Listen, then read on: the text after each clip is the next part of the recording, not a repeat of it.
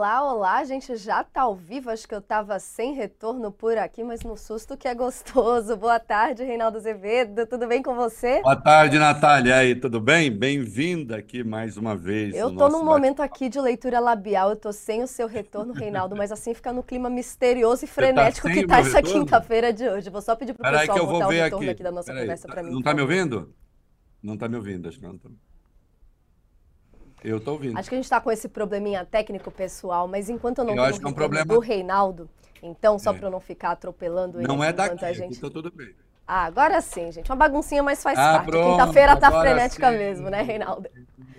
Adorei, já que a gente começou com efeito especial para essa quinta-feira É, você viu? especial. Agora tem essa, essa lupinha aqui, ó, pra gente ver tudo bem de perto e ampliado. Importante a gente olhar tudo bem de perto, porque hoje está com notícia para tudo quanto é lado, né, Reinaldo? A gente está brincando aí com a super quinta, tanto no STF com o Dino, tanto com o Bolsonaro e grande elenco lá na PF e até Sim. Fabiola lá em Brasília, por isso que eu tô aqui com você hoje, né? A Bíola foi lá para a posse hoje do Flávio Dino, né? Foi lá acompanhar, cobrir a posse do Flávio Dino e, enfim, outros eventos lá de Brasília. Muito bem. Isso, eu ia até falar Eu que escrevi já hoje, já escrevi hoje de manhã, né, a situação bastante oposta que vive Dino e, e- e Bolsonaro, né? Duas personagens importantes do 8 de janeiro. Não, total. Ia até falar que a Fabiola ia para a festa do Dino, mas já vi, inclusive, que ele abriu mão da festa, vai ser um pouco diferente tem toda a celebração. Não tem festa, Ela foi para a mas- missa do Dino. Vai ter missa, vai ter missa. Nós vamos Vai a Fabiola acompanhar tudo de pertinho e trazer pra gente, Reinaldo. Retomando aqui o boa tarde, só para pedir desculpa aqui pela confusão no começo, eu realmente não estava ouvindo que o nosso programa tinha começado, mas cardápio hoje aqui recheado, como a gente já estava adiantando. Tem então Bolsonaro e grande elenco lá depondo na Polícia Federal sobre a tentativa de golpe, prestando depoimento, tudo ao mesmo tempo. Estratégia aí adotada para evitar que eles combinassem versões. Tem também no nosso cardápio, como já falamos aqui, a posse de Flávio Dino no STF. Vai herdar aí uma série de processos da Rosa Weber. E tem também notícia internacional, a gente falando sobre uma decisão do parlamento de Israel aprovando um projeto que proíbe aí o reconhecimento de um Estado palestino. A gente fala também sobre o julgamento de cassação de Sérgio Moro, porque parece que já tem aí também um novo juiz, um novo integrante do TRE lá do Paraná, nomeado por Lula para lidar com essas investigações. E aqui em São Paulo também é notícia o governador Tarcísio de Freitas trocando aí o subcomandante da Polícia Militar, transferindo coronéis de uma vez só e causando ali conflitos na corporação burburinhos. Reinaldo Azevedo, por que tema que você quer começar com a gente aqui hoje? Eu acho que a gente pode começar com a Super Quinta, né? Porque, afinal de contas, é o, o que está em curso, é o que está agitando o noticiário e também o que pode ter desdobramentos efetivos, né? Para o Brasil, né? intimou então 14 pessoas para prestarem eh, depoimento hoje nessa suposta tentativa de golpe de Estado. A gente está ansioso aí pelo depoimento do ex-presidente Jair Bolsonaro, só que na verdade parece que ele vai ficar em silêncio, mas essa lista também a gente inclui aí quatro ex-ministros do ex-presidente Jair Bolsonaro, Walter Braga Neto, o Heleno, também o Paulo Sérgio Nogueira e o Anderson Torres, e a lista segue, né? Também foram intimados aí o presidente do PL, Valdemar da Costa Neto, tem também o ex-comandante da Marinha, o Almir Garnier, dos Santos. Depoimentos, então, Reinaldo, que vão acontecer ao mesmo tempo para evitar essa é, uma possível tentativa de combinar versões. Queria saber já de você, então, sua análise sobre essa estratégia, se vai ser boa ou se não vai, e inclusive o silêncio de Bolsonaro aí, como é que pode interferir nisso tudo. Veja só, é, são 14 só da Operação Tempos Veritatis, né? Na verdade, convocadas são 22 pessoas é, envolvidas com é, tentativa de golpe de Estado e de rompimento do Estado de Direito, além de organização criminosa. Essas são as possíveis imputações, essas são as suspeitas. É, Bolsonaro tentou, é curioso, né? Bolsonaro tentou é, adiar esse depoimento três vezes. E as três vezes, Natália, com o mesmo argumento. Ah, não tive acesso, a defesa dele, né? Não tive acesso à, à totalidade dos autos. O que o Alexandre demonstrou nas três vezes, e não deixa de ser curioso, porque você faz a mesma petição três vezes com o mesmo argumento para o mesmo juiz. Aí é Alexandre das Três Vezes disse não. O Bolsonaro pode arriscar e não comparecer, e aí arca com as consequências. Né? E pode ficar em silêncio, como ele deve fazer. Agora, note que tem uma coisa aí que precisa ser observada. Ele pretende ficar em silêncio diante da Polícia Federal, num depoimento, né? mas ele quer, quer e vai falar no domingo em praça pública para os seus. Isso emite um, um sinal, isso tem um peso simbólico e significa o seguinte: eu não reconheço a autoridade dessas instâncias de investigação e de julgamento e de acompanhamento do processo, e no caso é o Supremo, mas eu reconheço a rua. Porque é esse, esse é o padrão do Bolsonaro. Ele já disse que ele quer produzir uma fotografia, não é? E ao produzir essa fotografia, a ideia é: olha aqui, milhares, milhões me apoiam, se não os milhões presentes, mas simbolizando milhões de brasileiros que o apoiariam, e, portanto, isso deslegitima ou deslegitimaria na cabeça dele a investigação. Isso é muito grave, isso é muito sério. Então, esse ato, a diferença do que dizem alguns por aí, ah, está dentro da liberdade de expressão, é assim mesmo, as pessoas têm o direito de discordar de decisões judiciais. Tem o direito de discordar de decisões judiciais, sem dúvida, e pode se manifestar, e pode escrever, e não sei o quê. Mas aí, o investigado, e investigados, na verdade, porque outros estão aí, de algum modo, apoiando é, simbolicamente isso. Não sei se estarão com Bolsonaro ou não. Se estiverem, é razão para prisão preventiva, não? porque ele está proibido de entrar em contato com outros investigados no âmbito desse inquérito, ou dessa apuração, porque o inquérito é maior, né, da Operação Tempos Veritatis. Então, na verdade, ele próprio está convocando a manifestação, e ao convocar a manifestação, está dizendo que não reconhece aquela instância como uma instância capaz e eficaz de cuidar do seu processo. É uma ação, é uma manifestação contra a justiça, contra o Supremo, contra o Judiciário. Ele vai lavar isso, ele vai, ele vai tentar edulcorar a realidade. Então, consta que talvez só ele fale, eventualmente o Silas Malafaia, e que ele vai concentrar o seu discurso é, em atacar o governo Lula e fazer a defesa do seu governo.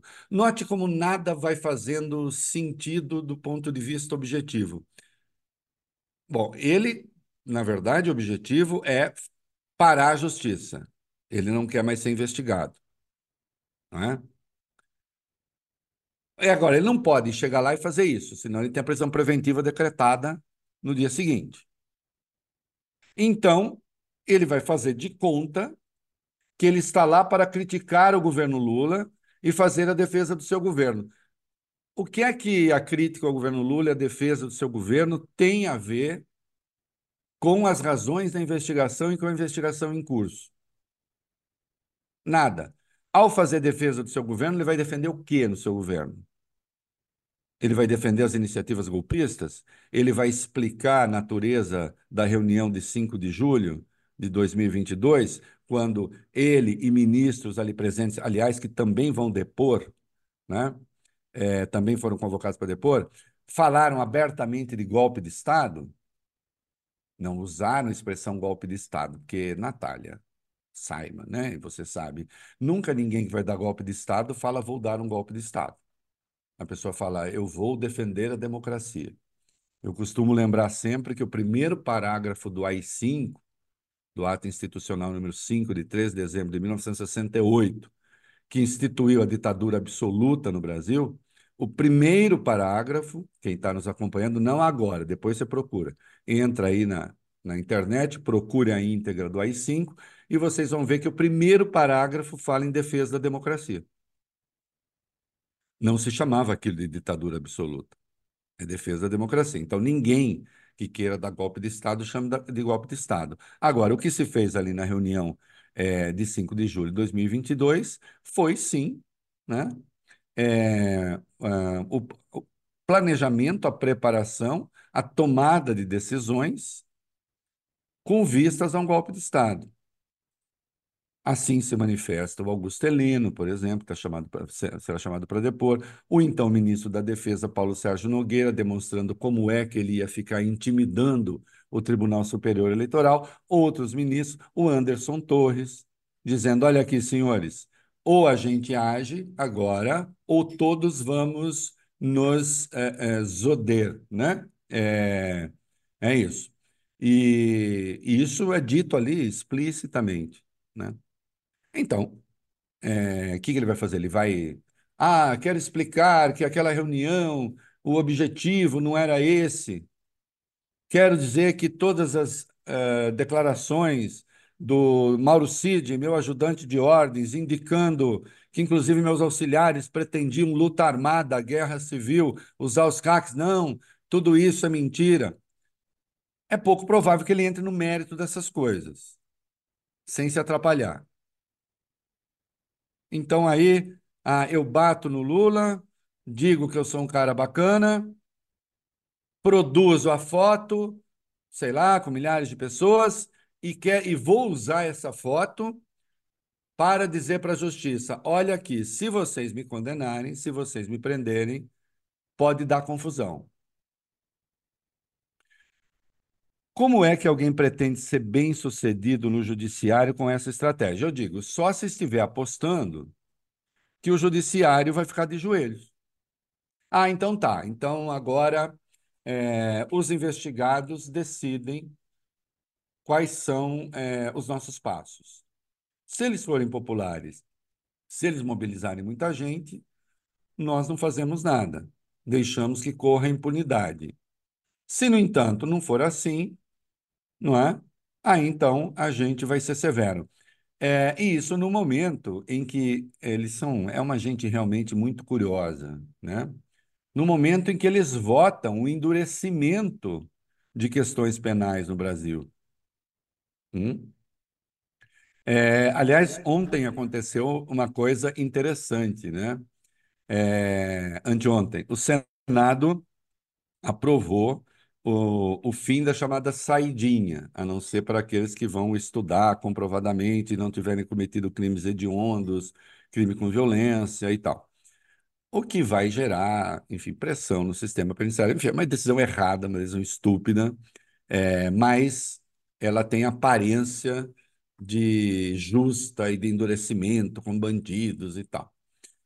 O senador petista Contarato ele apresentou uma emenda à proposta, que era proibir a saidinha, e o Flávio Bolsonaro foi o relator. Proibir a saidinha de gente que comete crimes como atentar contra a, é, o Estado de Direito e golpe de Estado. Sabe o que o, o, o Flávio fez? Recusou a proposta. Entende? Porque preto e pobre não costuma estar nessa de atentar contra o Estado de Direito, a democracia, pelo menos não em movimentos que lideram esse tipo de coisa, né? E aí, aí o Flávio diz, não, peraí, aí também não, né? Querer impedir a saidinha agora de gente que tentou cometer golpe de Estado, porque aí ele está defendendo aqueles que atuaram é, em favor de um golpe que beneficiaria Jair Bolsonaro. Então é uma gente que não tem um mínimo, com a devida vênia, né? Não tem um mínimo de decência, nem aquela decência de salão. Porque ao recusar essa proposta, está dizendo o seguinte: não, peraí, eu não acho que golpe de Estado seja um crime sério. Eu não acho que atentar contra o Estado de Direito seja um crime sério. Eu estou falando das outras coisas. Aí não. Então, eu quero impedir a saidinha de preto e pobre que é preso, e não dos bacanas que tentaram dar golpe de Estado, é, enfim, em benefício do meu pai ou para reentronizá-lo no poder. Né? Então, o que essa reunião faz é uma tentativa de normalizar o golpe de Estado e de normalizar uh, a justiça de rua, que é outra, uma, uma das tônicas de movimentos fascistoides, quando a gente olha a história e olha o que acontece mundo afora. Né? Então, se eu tenho comigo uma milícia muito bem organizada, uma opinião pública mobilizada, então eu consigo impor a minha vontade ao judiciário. Eu tendo a dizer a esses senhores que não será assim. Né? Não será assim que Bolsonaro vai se livrar. Uh, tem ouvido aqui ali, ah, é muito ruim que um outro presidente brasileiro seja preso. Bom, é, acho também. Não acho que quando você tem isso acontecendo, é claro que você tem disfuncionalidades em curso na política institucional.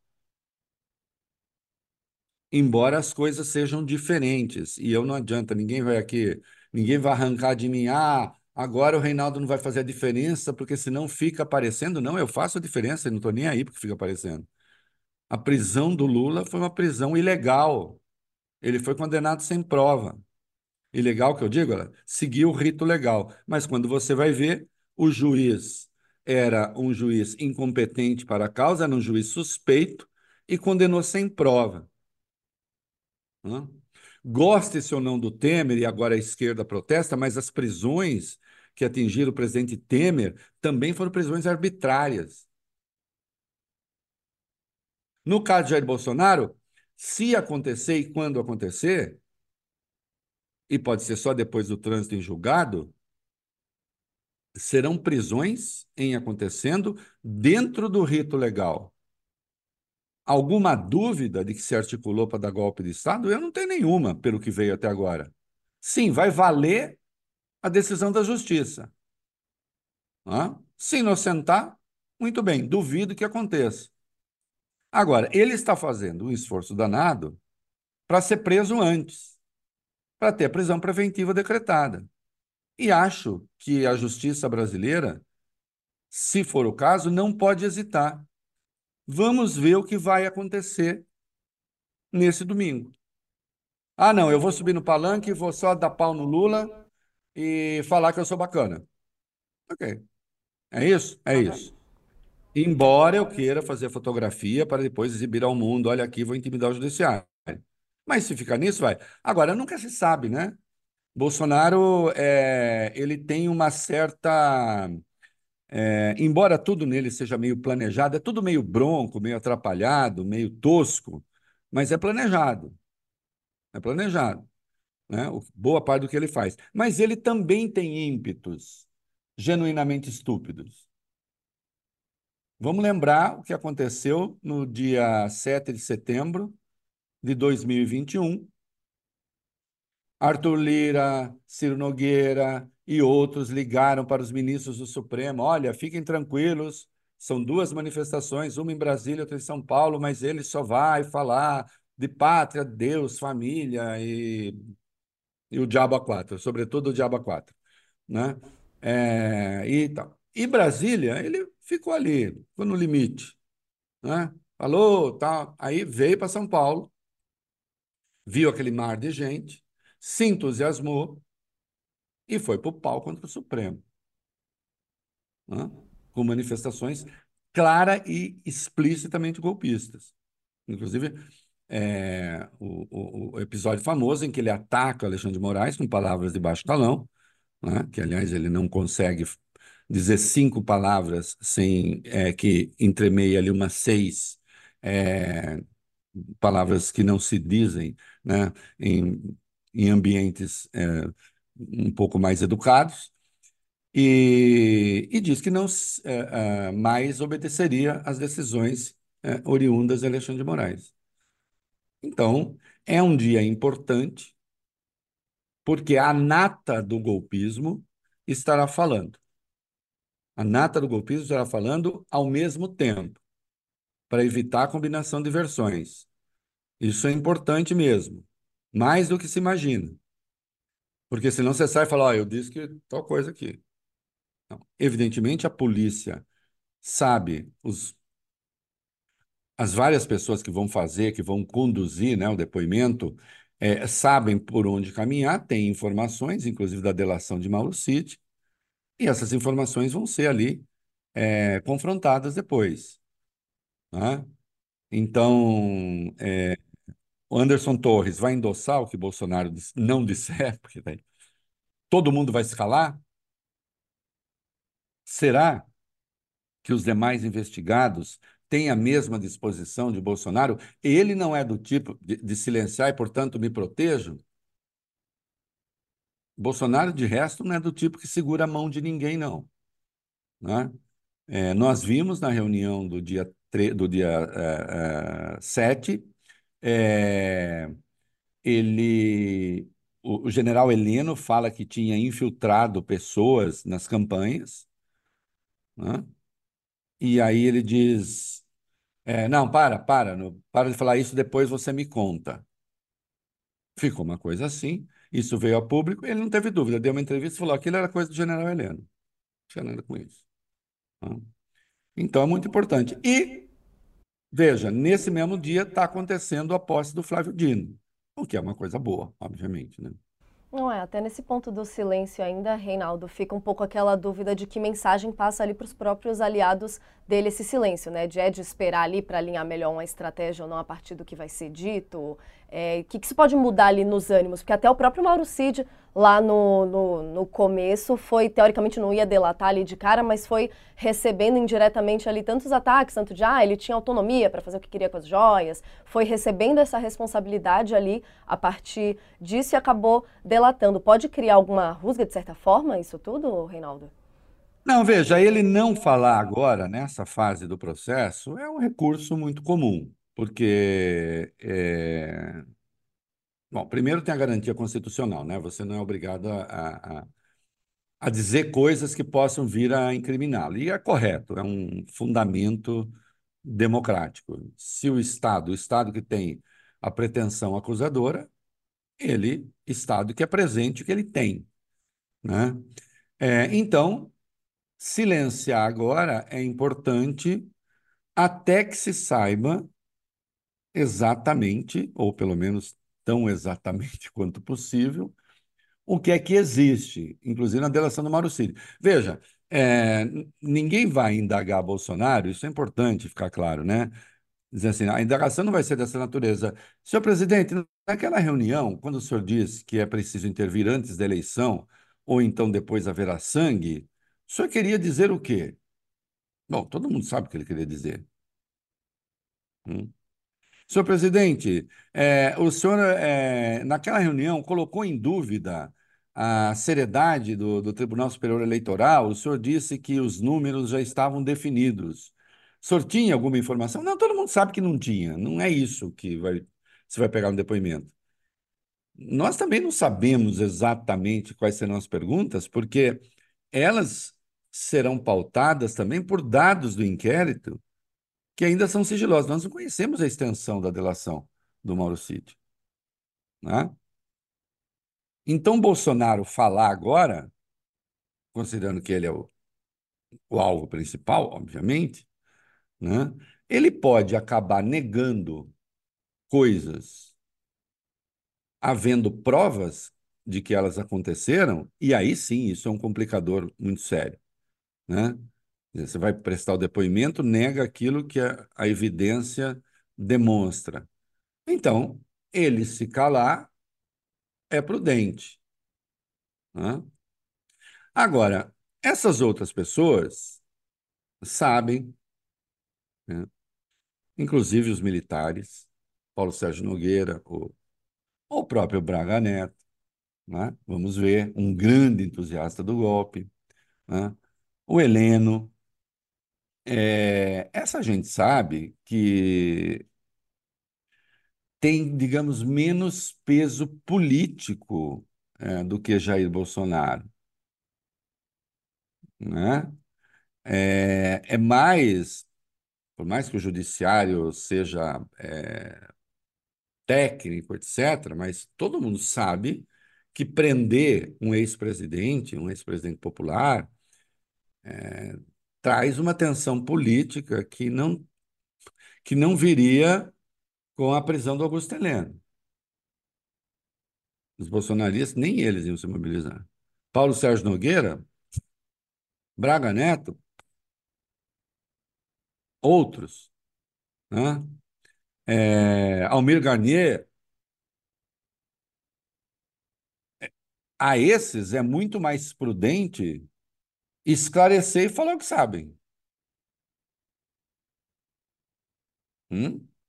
Eles, eles não estão numa saga pessoal para deixar uma herança política, não têm filhos que são políticos, não representam uma espécie de dinastia, ainda que dinastia bolsonariana, né? Essa, esse tipo de aristocracia brasileira, até arrepia de pensar, né? Esses nossos aristocratas. Bolsonaro, seus três filhos políticos, né? quem sabe um quarto. Esses caras não têm isso. Né? Alguns deveriam torcer, inclusive, já na quadra final, que é o destino de todos nós, né? É, para ter uma velhice mais tranquila, né? deveriam apostar no esclarecimento das coisas. Porque, afinal de contas, estavam e participaram de uma tramóia, porque participaram, a reunião é a evidência da tramóia, que beneficiava uma pessoa. Né? E depois, é, a gente vê que a, a coisa se tinha enraizado de tal sorte na perspectiva golpista. Tem um diálogo que, é, é, que ontem veio à luz, que é muito impressionante, com o Braga Neto. Um militar tem um currículo para enviar a ele, de uma pessoa, dizendo a quem enviaria o currículo. Aí ele diz: Bom, vai depender, a depender do que acontecer, para a Casa Civil. Agora, se não der certo, aí usa de novo o verbo zodeu, né? Sabe que dia que era, Natália? 27 de dezembro de 2022. 27 de dezembro de 2022, a depender do que aconteça, é Casa Civil. Faltavam quatro dias para a posse do Lula. E eles estavam ainda a depender do que aconteça. Que aí já é um elemento a demonstrar que esse, essa turma do golpismo prévio, né, antes da posse, ou sei lá o quê, tem conexão com o que vem depois. É, é, e, e com 8 de janeiro, ou você imagina que é, o, o, o Braga Neto, àquela altura, estava achando que em quatro dias eles iam conseguir impedir a posse do Lula. Dois dias depois, o Bolsonaro foi embora, se mandou do Brasil. Hã? Então, havia, além de tudo, uma perspectiva delirante, espantosamente delirante nessa gente. Que é uma das capacidades que o Bolsonaro tem, para mim, um pouco inexplicáveis, mas vai ver que tem gente que tem ali alguns terminais ligadores no cérebro que consegue se conectar com alguma verdade eterna que o Bolsonaro diz, mas ele consegue arrastar as pessoas para essa maluquice. É provável que até o discurso dele, sempre lógico, que nunca faz sentido, que nunca é uma coisa com começo, meio e fim, seja atraente a essas pessoas. Né?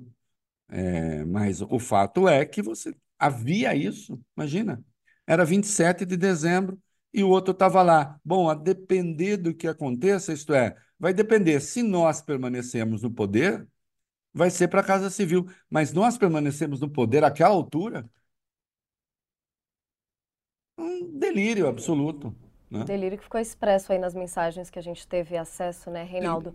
Mas nesse discurso todo, você estava até falando, inclusive a gente sabe, né, que lá em cima do caminhão, então o Bolsonaro vai meio que falar o que ele quiser, pisando em ovos, claro que ele sabe do risco que vai ter essa fala. Para a justiça, vai ter que se ater aos fatos, né? Mas queria falar um pouquinho, então você disse, ah, o que, que ele vai, ele disse que vai se defender ali no discurso no domingo, o que, que ele vai usar para se defender, mas aí a gente fica entre o silêncio e a negação, né? Queria até trazer uma falinha de uma entrevista é, que a gente acompanhou é, do blogueiro Ismael Moraes, que era o Bolsonaro justamente falando que, ah, que não consegue, que não se pode continuar vivendo nesse impasse todo de, ah, o Bolsonaro vai ser preso amanhã, pode ser preso a qualquer momento, e aí ele questiona ali qual crime eu cometi, jogo até para você, Reinaldo Reinaldo, essa resposta da pergunta de Bolsonaro, então, reforçando esse discurso todo que é isso, né? Para o público dele, ele segue ainda nessa toada de alimentar narrativas, só que isso vai ter um limite, uma vez que para a justiça as narrativas não vão funcionar, né?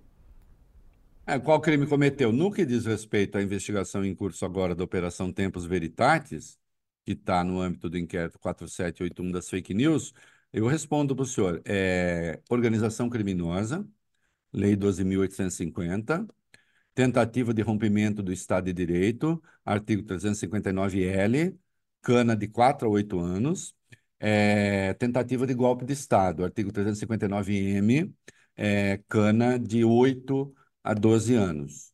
Né? E, e se é comigo, se eu sou Ministério Público, ainda lhe meto um 359-N também, porque fica claro que o senhor ali conversando com o Paulo Sérgio Nogueira, vocês estavam tentando obstar a, a apuração das eleições. Né?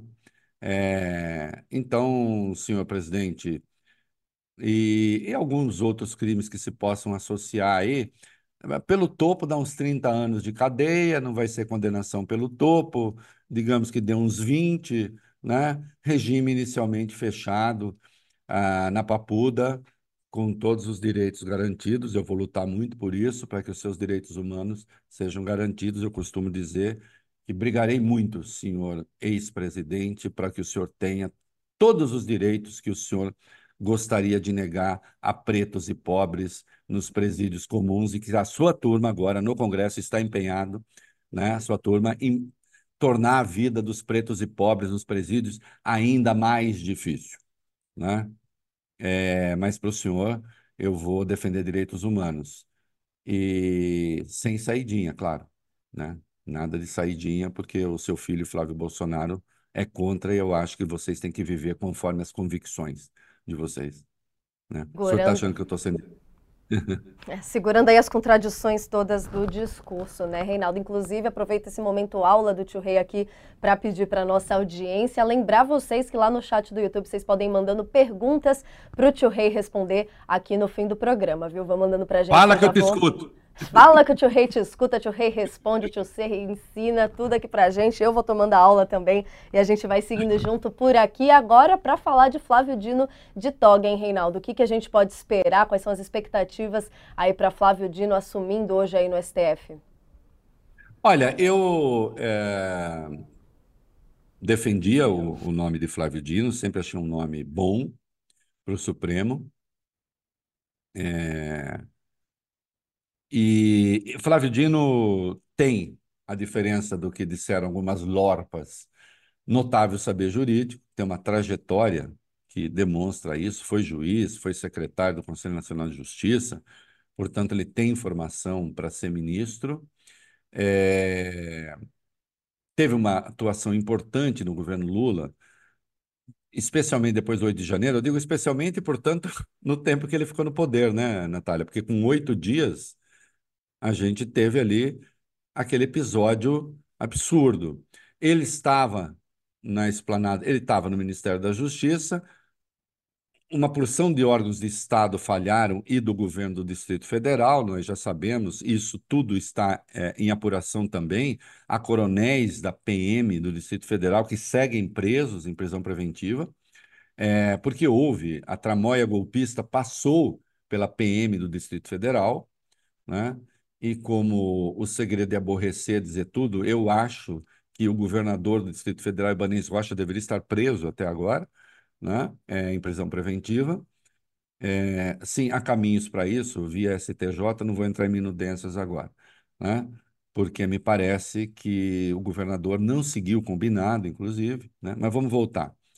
O Dino teve uma atuação importante ali e passou a ser a face da defesa do governo de uma tese absurda que começou a nascer no dia seguinte à tentativa, no dia 9. Eu lembro bem, botando um pouquinho aqui de questão pessoal, né? Eu estava de férias, eu sempre tiro férias entre o dia 21 de dezembro e 12 de janeiro. Em razão do que aconteceu no ano passado, no, em 2022, eu disse, eu vou esperar a posse do Lula, né? teve a posse, trabalhei dia 2 e entrei em férias dia 3. Eu estava na praia e começando a ouvir, acompanhando, claro. E aí entrei pra, na cobertura da rádio, né, no dia 8 mesmo. Né? qualquer modo, Natália, estava chovendo mesmo. assim, faz parte, faz parte. O sol, o sol não, não apareceu. Né? Entrei e já ali começaram a me bater coisas. Então, ah, ah, isso só pode ser coisa da esquerda. Eles começaram a testar duas teses, né? Duas teses. Coisa da esquerda infiltrada, não colou, de tão, era de tal sorte absurda que não tinha como. Porque, enfim, aquilo tinha, vamos fazer uma piada, aquilo tinha cheiro de patriota, jeito de patriota, grunhia como patriota, se vestia como patriota, portanto, era coisa daquilo que eles chamam patriota. Não colou. Então, eles testaram a segunda. O governo foi leniente com patriotas desesperados, porque Lula pretendia obter algum benefício e posar de grande pacificador. E o Dino teria sido um instrumento dessa estratégia. Numa coisa absurda que consistia em culpar a vítima pelo mal é, é, que, que, que a atinge. É? Isso a lógica no estupro é o seguinte: foi estuprada porque estava de mini saia, não é isso? Quem mandou estar tá de mini saia? Quem mandou andar naquele lugar? Ela estava pedindo para ser estuprada. Então, assim, quem mandou o governo Lula é, acreditar na democracia? Estava pedindo para ser derrubado aí. O Dino foi mole. E o Dino passou a ser alvo de uma maneira miserável. Ele, quantas vezes ele foi, ele foi convocado para comissões na Câmara e no Senado? Não é? Em que nós vimos aquele deputado que sempre semelha, não é ofensivo, porque hamster é um bicho bonitinho, né? Não é o caso do deputado, mas de qualquer modo ele lembra um comportamento buliçoso, né? É, o, o, Nicolas, né? Assim como um hamster nervoso. Não, o hamster não é ofensivo. A minha mulher tá brava porque nós tivemos um hamster maravilhoso aqui chamado Godofredo e ela ficou triste pela associação que eu fiz. Mas aquele ali e tal, e atacando o Dino de maneira miserável, tentando provar que ele era conivente. Sem conseguir, claro, eu me divertia muito, eu brincava, até uma vez entrevistando o ministro, eu disse, ministro, é, se o senhor for para o Supremo, vai ser chato, porque eu, cada vez que o senhor é convocado, eu pego a pipoca, a Coca-Cola e fico me divertindo. Né? É, porque o, o, o, ministro é técnico e, ao mesmo tempo, tem senso de humor. Né? Aí ele foi feito, ele foi transformado né, em vítima preferencial, em alvo preferencial daqueles que incentivaram o golpismo, que apoiaram o golpismo, que apoiam ainda agora, que vão estar no palanque do Bolsonaro. Note a sandice disso tudo. E aí, é, tentar. Veio depois a história da tal da dama do tráfico. Não que eu ache que as pessoas devam chegar a segundo ou terceiro escalão do Ministério da Justiça sem que se saiba quem são essas pessoas. Claro que não. Né? Até defendi demissão. Se, se o critério é esse, tem que ter gente com mais critério ali para receber, não importa quem. Agora, evidentemente, a expressão dama do tráfico foi é, uma criação, tentou se associar ao ministro, a coisa de crime organizado, para impedir a sua indicação para o Supremo. Aí sim, aí o presidente Lula foi é, corajoso, disse: não, é, se é assim, eu corro o risco de uma derrota, mas vai ser o Dino mesmo. Né? E não faltaram aqueles que disseram: oh, presidente, agora não vai dar mais, o Dino ficou inviável. Depois disso, ele disse: não, não ficou, é, não admito, porque não há, evidentemente, nenhum vínculo do Dino com isso. Então, toda sorte de coisa sórdida se tentou para obstar a chegada do Flávio Dino, que é um homem honrado, que é um homem tecnicamente preparado, é um homem honrado, é um político, foi um político respeitável, digo foi porque a trajetória política dele agora ou se encerra ou está suspensa, enfim, eu, eu nessas coisas nunca sou assim definitivo, não sei, né? Já vi gente que saiu do Supremo para fazer política depois. Então, é, pode no seu caso dele. Mas foi um político respeitável e, portanto, o Supremo é, está recebendo um juiz de primeira qualidade que nunca teve na sua trajetória de juiz nada que maculasse né, é, a sua biografia. Hum. Então, eu me lembro, inicialmente, depois o Moro acabou amansando, mas num primeiro momento, é, o Moro fazendo coro ali, a tentativa de linchar né, é, é, o Dino naquelas comissões, o Dino respondeu ao Moro, é, calma lá, né? Eu fui juiz, acho que 12 anos, né? Eu nunca tive é, nenhum processo, né? Eu nunca tive nada que maculasse a minha carreira de juiz, né? Nunca fui acusado de me mancomunar com quem quer que fosse para perseguir pessoas. Né? Então, nesta quinta-feira, o Bolsonaro está na PF e o Dino está no Supremo. Nesta quinta-feira, o Dino assumindo a cadeira de ministro e Bolsonaro sentado na cadeira de depoente. Então, esta quinta-feira é uma quinta-feira feliz para a democracia. Sem dúvida nenhuma. Agora, vamos lá, a máxima de que né, o preço da liberdade é eterna vigilância. Né? Nós não podemos partir do princípio de que a democracia é um valor de tal sorte consolidado no Brasil que pode aceitar qualquer desaforo. Não importa o que se faça, a democracia vence. Não é assim, não. Nós vimos que não é assim. Eu cansei, viu, Natália? Inclusive amigos meus, né? amigos meus, alguns figuras conhecidas, tal, do jornalismo e de fora do jornalismo, deveriam vir a público para dizer o tio Rei estava certo. Ô, Reinaldo, ó, vou escrever aqui, você estava certo. Assim, para com isso, você superestima o Bolsonaro, você fica batendo o Bolsonaro toda hora, falando do Bolsonaro toda hora, ele não tem muita importância, é isso que ele quer. Eu disse, não, independentemente de eu falar dele ou não, ele tem importância. Eu posso lamentar que tenha. Eu lamento, mas ele tem. Não, não tem esse negócio de golpe, é tudo delírio. Não, não era delírio, estava lá, a articulação estava lá. Estava o ministro da Defesa naquela reunião, estava o chefe do GSI naquela reunião, estava o ministro da Justiça naquela reunião. Entende?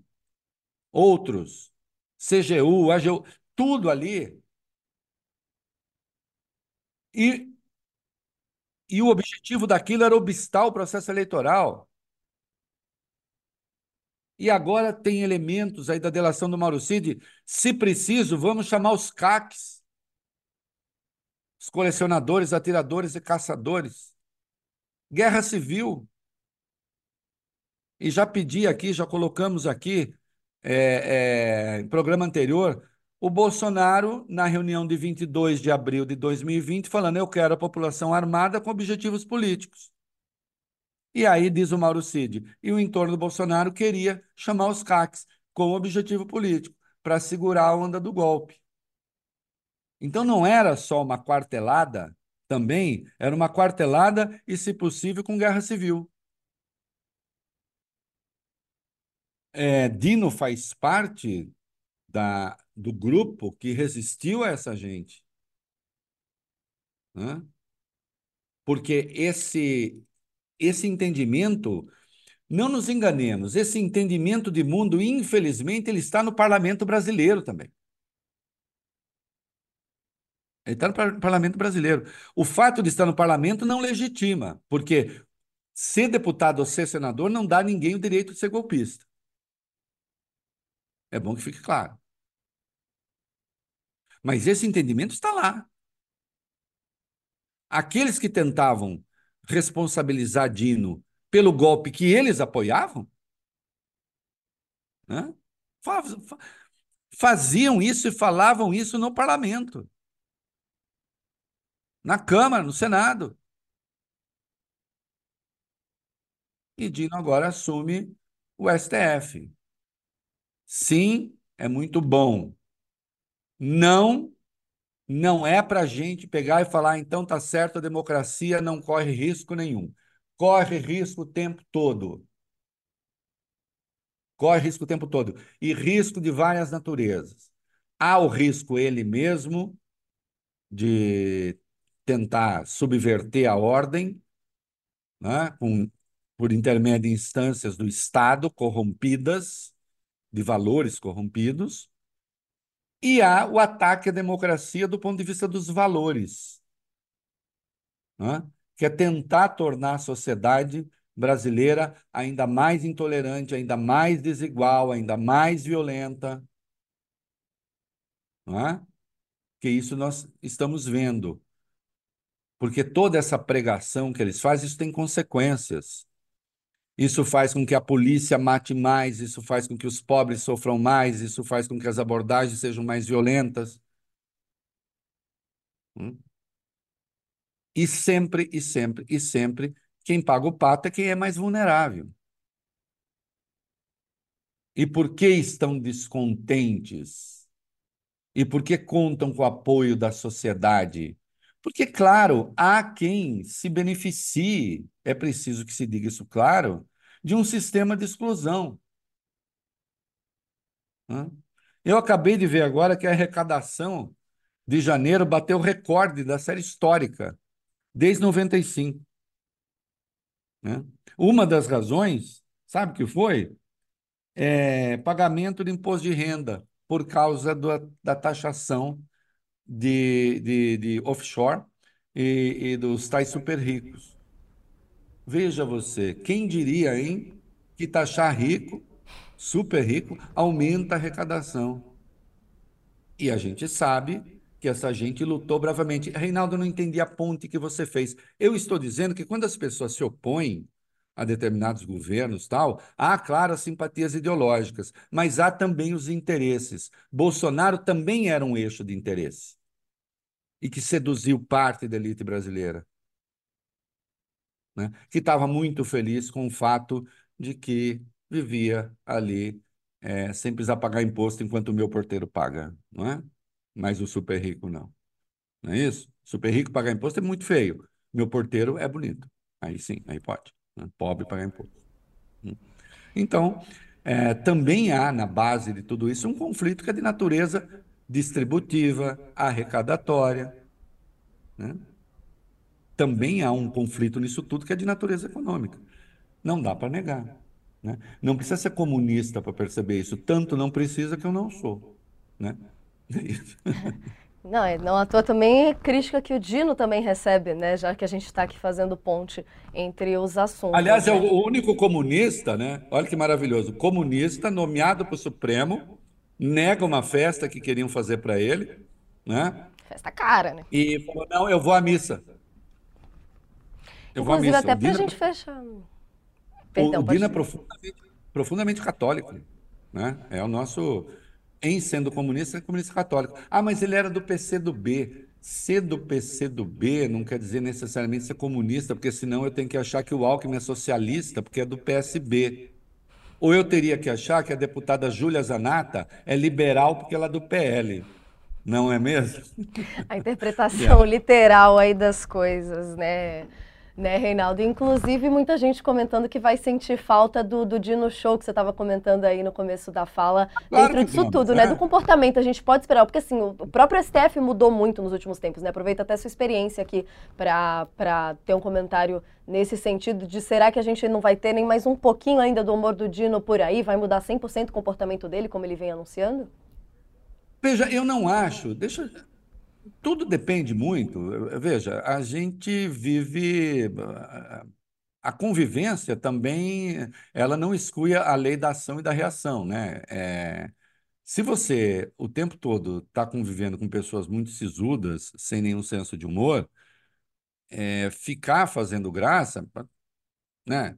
É a velha história, né? O cara que vai no stand-up conta uma piada e as pessoas ficam assim, né? Deve ser um horror. Você imaginou? Você conta piada e não acontece nada.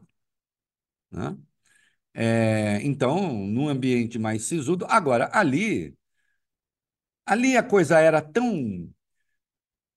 Era um não vou usar a palavra palhaço, porque é, em respeito aos palhaços, mas no sentido mais técnico do, da linguagem dramática, né? Eu, palavra que não é da língua portuguesa, mas, mas eram verdadeiros clowns, né? da vida pública, dizendo as coisas mais absurdas, mais disparatadas. Então, como aquele rapaz que disse que tinha olhado o Jus Brasil e chegado à conclusão que o Dino respondia, sei lá, 170 processos, né? E o Dino deu ali uma resposta, disse: Olha, eu sou professor de direito, vou usar o exemplo que o senhor deu para os meus alunos e tal. Oh, desrespeitando. Não, mas quer que fale o quê? É, era é de tal sorte exótico o negócio, burro, desinformado, que às vezes uma resposta até técnica parecia ser uma lacração. Eu discordo da ideia de que o Dino, sem negar que ele seja uma pessoa é, de boa índole, bem-humorada, tal, não é uma pessoa enfesada, né? E aproveitando para desfazer aqui uma falsa etimologia, enfesado não quer dizer cheio de fezes, como muita gente diz, né? Poderia, mas não quer dizer. É, é, ele não é assim, mas ele não, não foi o ser da lacração. Agora, ali no Supremo, eu já vi, tem pessoas que às vezes usa uma ironia ou outra. É próprio também, inclusive, da vida civilizada, a linguagem irônica. Né? Depende da qualidade da ironia. Né? Às vezes há ironias sofisticadas e tal, o chamado humor inglês, né? O que, que é? Ele é, é uma ironia tão delicada que muitas vezes aquele que é alvo nem percebe, mas outros percebem. Né? O Supremo eu já vi, eu já vi ali o Gilmar recorrer à ironia, eu já vi o Alexandre recorrer à ironia, o próprio Roberto Barroso, Fux, enfim. Às vezes o outro esquenta, outro troço. Eu não acho que o Dino vá ser uma pessoa vetusta, em si mesmada, sorumbática, ali, tal, né? E nem precisa. Né? Agora, é claro que o embate a que se assistiu na Câmara e, e no Senado, acho que não acontecerá. Agora, também, se a gente voltar à história do Supremo, às vezes o troço ali pegou fogo, né? A gente já viu. Agora, sim, é, se se chamar o Lewandowski na Câmara e, e, e, no Senado, não vai ser a mesma coisa. Porque o, o, o, o ministro Lewandowski, ele é uma pessoa mais é, técnica ali e vai falar. Porque o Dino também é político e não, não há mal nenhum ser político. Ao contrário, sendo bom político, isso é um benefício. Né? É claro que o Lewandowski vai ser um, mais contido, mas também eu acho que serão mais contidos com Lewandowski. O Dino foi alvo de pressões sérias ali. Né? É impressionante. Não creio que partam para cima do Lewandowski com a mesma fúria. Até porque é, o Lewandowski tem ali o respeito de muitos ditos conservadores da ala mais tradicional é, do Congresso. Eles ainda existem. Né? O Dino, como o Dino era político, é, um político de um partido de esquerda, então ele até por, por esses mais tradicionalistas, ele era visto como um político ali. O Lewandowski, embora ocupando um cargo político, não é político originalmente. Então, sim, eu acho que as sessões tendem a ser mais aborrecidas do que foram já, né? Uma pena, porque era muito divertido Próxima. ver a extrema-direita dizendo bobagem pelos cotovelos. A pipoquinha fica para a próxima, né, Reinaldo? Mas a gente vai acompanhando então e vendo aí as cenas dos próximos capítulos. Reinaldo, o tempo aqui já vai correndo que nem uma maluquice nesse programa, tem até dificuldade de acompanhar nesse sentido o relógio rolando, mas consegui pescar aqui um pouquinho dos comentários do pessoal no YouTube. Tem uma pergunta aqui do Ícaro Bastos que a gente pode até aproveitar para pescar o nosso terceiro assunto rapidinho antes de encerrar o programa. Ele falando aqui, Reinaldo, você não acha que o assunto dessa semana deveria ser o Bolsonaro? Por que o Lula fala tanto aqui na opinião do, do Ícaro, fala tantas asneiras, fazendo referência ali à comparação do, do ataque é, de Israel em Gaza ao Holocausto? Reinaldo, na sua opinião aqui, então, o assunto devia ser Bolsonaro e não as falas de Lula essa semana? Veja, eu já disse aqui, eu, eu não endosso a associação feita pelo presidente, é, e acho que. E vejo muitas pessoas, até andei sendo muito criticado por correntes de esquerda, ah, oh, Reinaldo. Não, acho absolutamente impróprio. Porque, desde sempre, eu tenho dito que Israel está cometendo crimes de guerra em Gaza, graves. Né? Uh, está, na, está claro que o establishment israelense, e não é só Netanyahu, não, eles não querem Estado palestino. Sem uma pressão internacional gigantesca, não vai ter Estado palestino. O, o Netanyahu botou para votar uma moção que ele fez aprovar no seu gabinete contra o reconhecimento do Estado palestino, e malandramente se colocou ali o reconhecimento unilateral, eu já digo o que significa, e esse troço foi aprovado por 99, o não ao Estado palestino, dos 120 votos possíveis. Né? Então, é... não vai ter Estado palestino assim. Ao contrário, tudo caminha para o progressivo estrangulamento do Estado palestino. O presidente Lula falar disso é correto. O presidente Lula falar disso, presta atenção, ele estava no foro, ele estava na abertura né, da, da, da, contra os países africanos. Ele fez o discurso. Um dos temas era esse. Portanto, o Brasil defender os dois estados, defender o Estado palestino, que, aliás, é a defesa que vem sendo feita pelos Estados Unidos também nesse particular, e não só. Né? Então, sim, houve, como Jacques Wagner deixou claro, líder do governo do Senado, judeu, né, que lembrou na sua intervenção com familiares mortos em campos de concentração, em campos de extermínio, é, houve o erro da associação. Né? Agora, estão tentando transformar esta associação indevida numa espécie de manifestação de antissemitismo e, como criminosamente está apontando o Estado de Israel, que é, é, é uma acusação criminosa do ponto de vista moral, como se o Lula tivesse negado o Holocausto. E algumas vozes, alguns lobbies aqui dentro do Brasil estão reagindo como se isso realmente tivesse acontecido. É a velha história de você começar a se convencer do que não aconteceu para ficar mais fácil de defender uma posição pusilânime.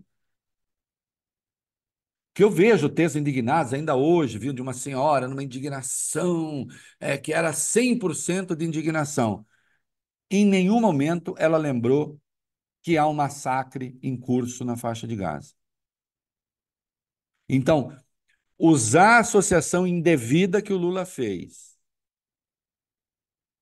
para, na prática, negar que esteja em curso um massacre em Gaza, 30 mil mortos, 10 mil crianças, imagens pavorosas que começaram a ser censuradas mundo afora. Censuradas. Não estão sendo publicadas, ah, não, isso é muito chocante. Precisa ver, quando é muito chocante, avisa que é muito chocante, a pessoa decide se ver que é muito chocante, é muito chocante, mas está lá, está no mundo, está acontecendo. Ou se se faz isso para tentar esconder o que está em curso. E agora Israel está prestes a invadir Rafah. Se fizer isso, vai ser um morticínio. Aliás, o Reino Unido já disse: isto é passar a linha vermelha. E se acontecer, o Reino Unido suspende a cooperação, a venda de armas para Israel né? que tem a venda regular de armas para Israel. Tá? Está em discussão. Até o príncipe William está pedindo cessar-fogo. Né? Então, assim, eu, eu não esqueci sua pergunta, não. Lula é, responder a respeito falar a respeito, ele estava num foro internacional em que isso estava sendo debatido. E ele precisa deixar claro qual é a posição brasileira. Quando faz essa associação, né? Aí sim, Aí comete um erro. Primeiro, porque é impróprio, não faz sentido mesmo. É, é impróprio. Agora, estava, me parece, como Jacques Wagner observou, chamando atenção para a gravidade do que está em curso lá. Porque, de fato, para onde vai, onde vai? Quantos mortos mais? Eu, eu faço essa pergunta, Natália, tenho feito. Quantos mortos mais são toleráveis na faixa de Gaza? Até acabar com o Hamas. Não vai acabar. Não vai acabar. Ao contrário, o espírito que gerou o Hamas vai ser fortalecido. Porque você acha o quê? Os palestinos que sobrarem vendo o resultado vão falar assim: puxa vida, é, agora realmente Israel tem razão. Então vamos pegar o que não é faixa de Gaza, o que não é Hamas. Vamos para a Cisjordânia. O que está acontecendo na Cisjordânia? Hum? Ah, e com isso quer dizer que, ah, então o Hamas. Não, não, eu, Hamas bacana, nunca. Eu fui o primeiro a divulgar aqui o Estatuto do Hamas no Brasil, dizendo: olha aí, Estatuto do Hamas, o troço deles é extinguir o povo judeu. Eles recorrem a um texto lá do século VIII para dizer que tem que extinguir o povo judeu. Não, não tem de é, é, é condescender com o terrorismo. Agora eu pergunto: quais são os passos que o Netanyahu, que o establishment israelense deu para a criação dos dois estados? Está claro que eles não querem o Estado palestino. Aquilo que foi decidido pela ONU não vale para eles, assim como as resoluções da ONU não valem. É preciso que se diga isso também. Eu defendo os dois estados. O Anthony Blinken, que está aqui, diz que defende os dois estados. Mas existe uma defesa retórica dos dois estados, existe uma defesa prática dos dois estados. Uma forma da defesa prática dos dois estados seria, desde sempre, né, é, fortalecer o Thomas Friedman, articulista do New York Times, que eu cito sempre, né, judeu, especialista na questão. Uma das formas de defender os dois estados, desde sempre, era fortalecer a Autoridade Nacional Palestina, que não é terrorista. Mas Netanyahu fez o contrário. Ele enfraqueceu, ele desmoralizou a Autoridade Nacional Palestina. Hum?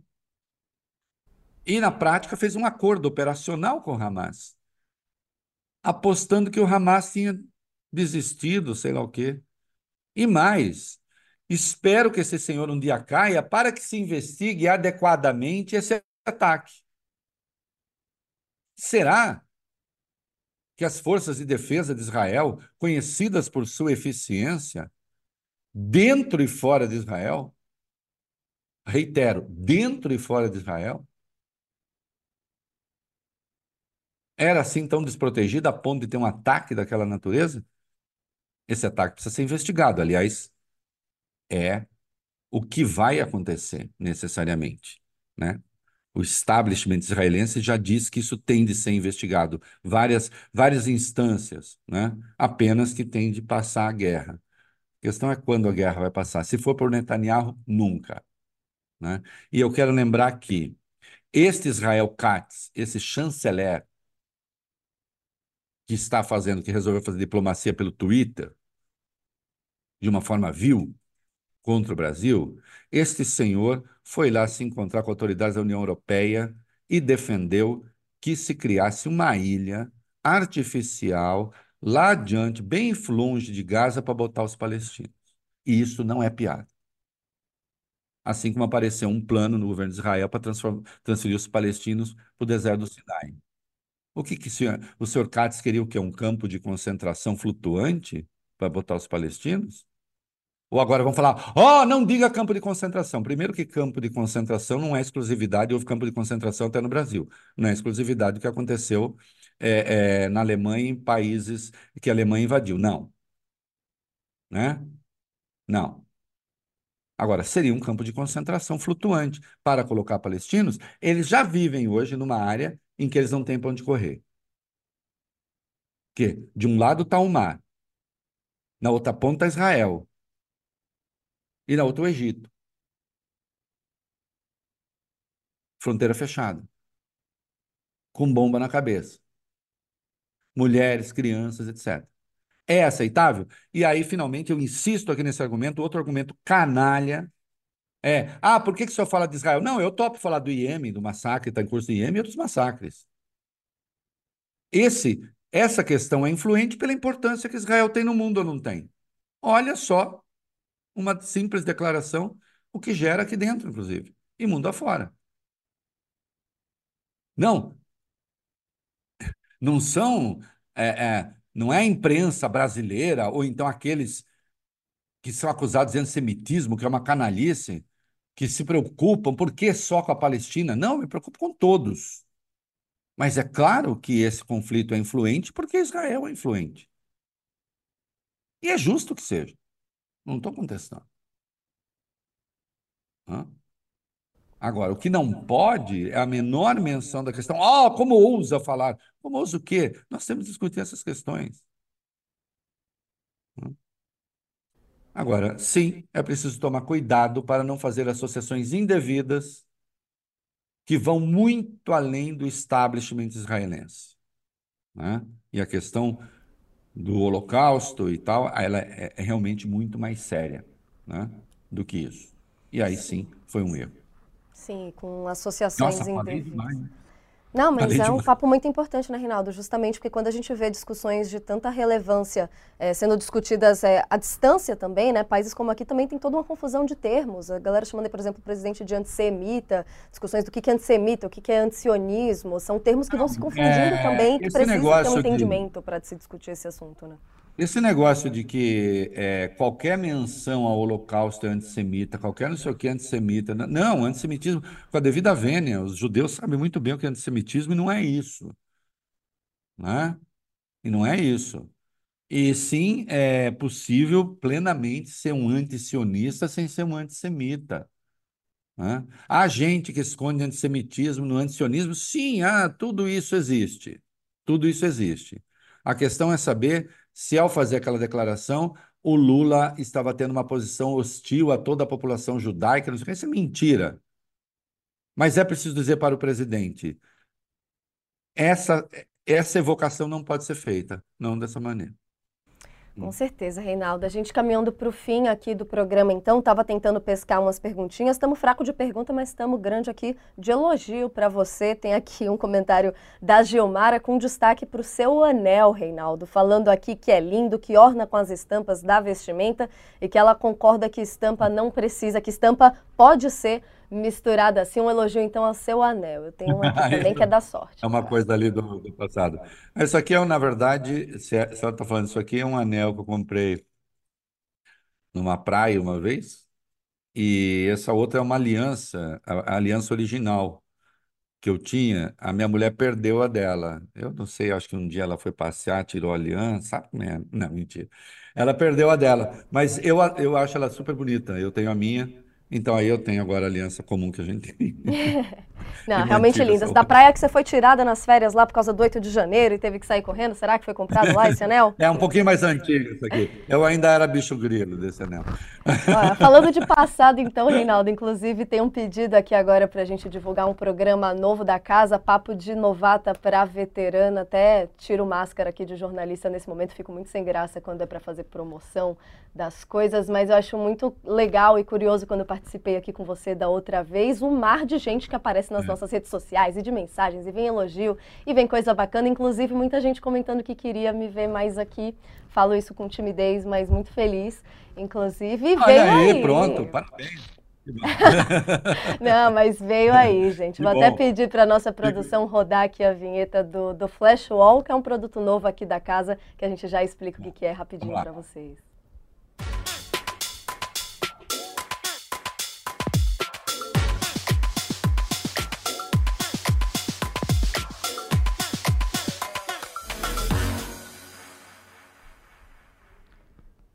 Programa moderninho, assim, para combinar aqui com a é. juventude da apresentadora. O foco Isso. da gente nesse Flash Wall, Reinaldo, uma ideia aqui da chefia do UOL para a gente trazer em um programa ao vivo repercussão desses vídeos que geralmente estão sempre rolando ali na internet, sem contexto, soltos, vídeos noticiosos, importantes e também alguns leves ali de brincadeirinhas. Aqui, por exemplo, a gente está vendo da chuva que teve ontem no Rio de Janeiro, na região metropolitana principalmente, essa imagem aí de Nova Iguaçu, desse rapaz de 20 anos, o Marcos Vinícius Vasconcelos, que ele apareceu ali, ele que bravamente desceu do ônibus que estava preso no meio dessa enxurrada para ajudar uma família a sair desse carro, uma mãe que estava com três crianças, ele que fez esse resgate, esse carro que logo depois foi levado pela enxurrada. Infelizmente, a gente viu essa tragédia no Rio ontem, três pessoas morreram em decorrência das chuvas ontem, e esse, por exemplo, é um dos é, tipos de vídeos que a gente traz aqui no programa, contando toda a história por trás dele e trazendo os personagens personagens, inclusive,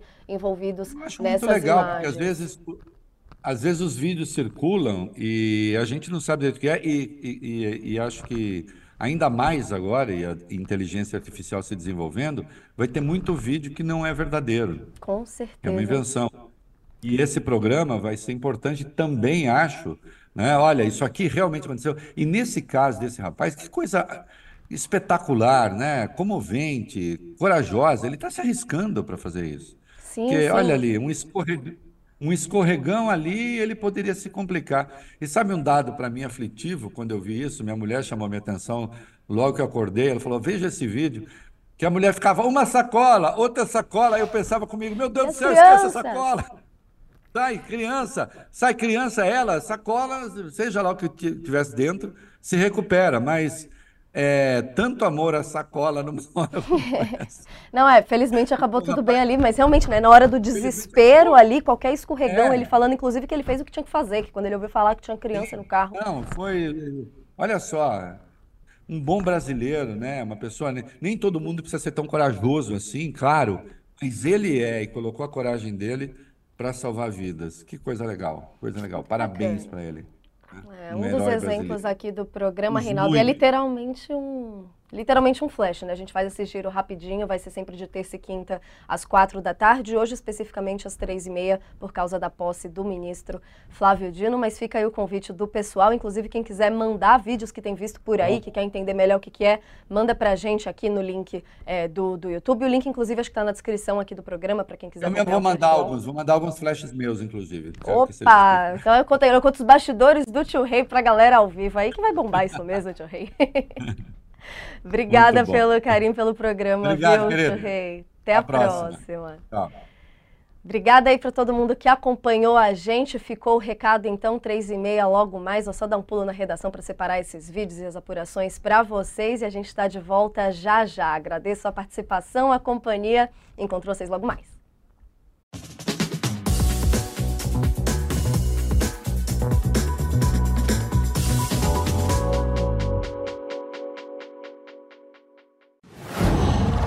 qual.